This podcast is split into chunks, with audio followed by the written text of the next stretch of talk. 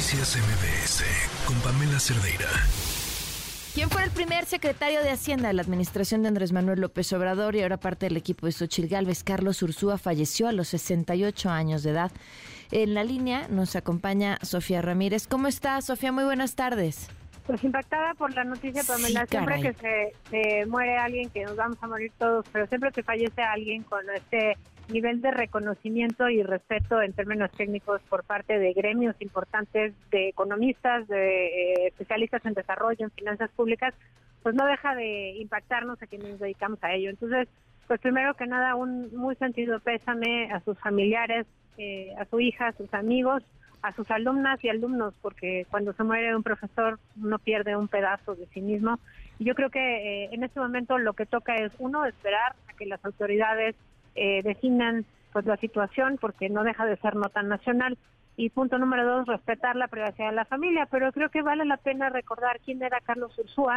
Pues fue doctor y maestro en economía por la Universidad de Wisconsin eh, Madison licenciado en matemáticas por el TEC de Monterrey.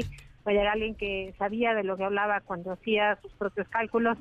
Tuvo una maestría en matemáticas por el Centro de Investigación y Estudios Avanzados del IPN como quien dice estuvo en muchas universidades y tuvo muchos cortes, eh, digamos, de formación académica.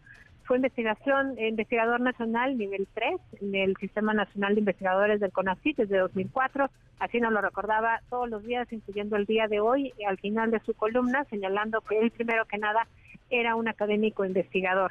Eh, fue miembro de la Academia Mexicana de Ciencias desde 2007 y sobre todo fue editor y autor de ocho libros de economía y muchísimos, muchísimos artículos que aparecieron en revistas eh, digamos, especializadas de prestigio internacional.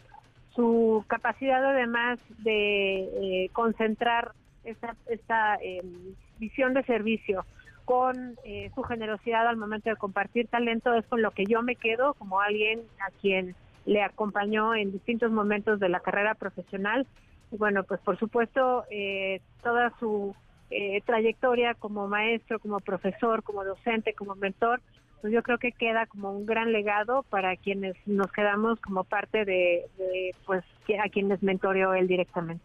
Sin duda, pues hijo, descansa en paz. Muchísimas gracias Sofía por compartirnos estas palabras. Un fuerte abrazo. Noticias MBS con Pamela Cerdeira.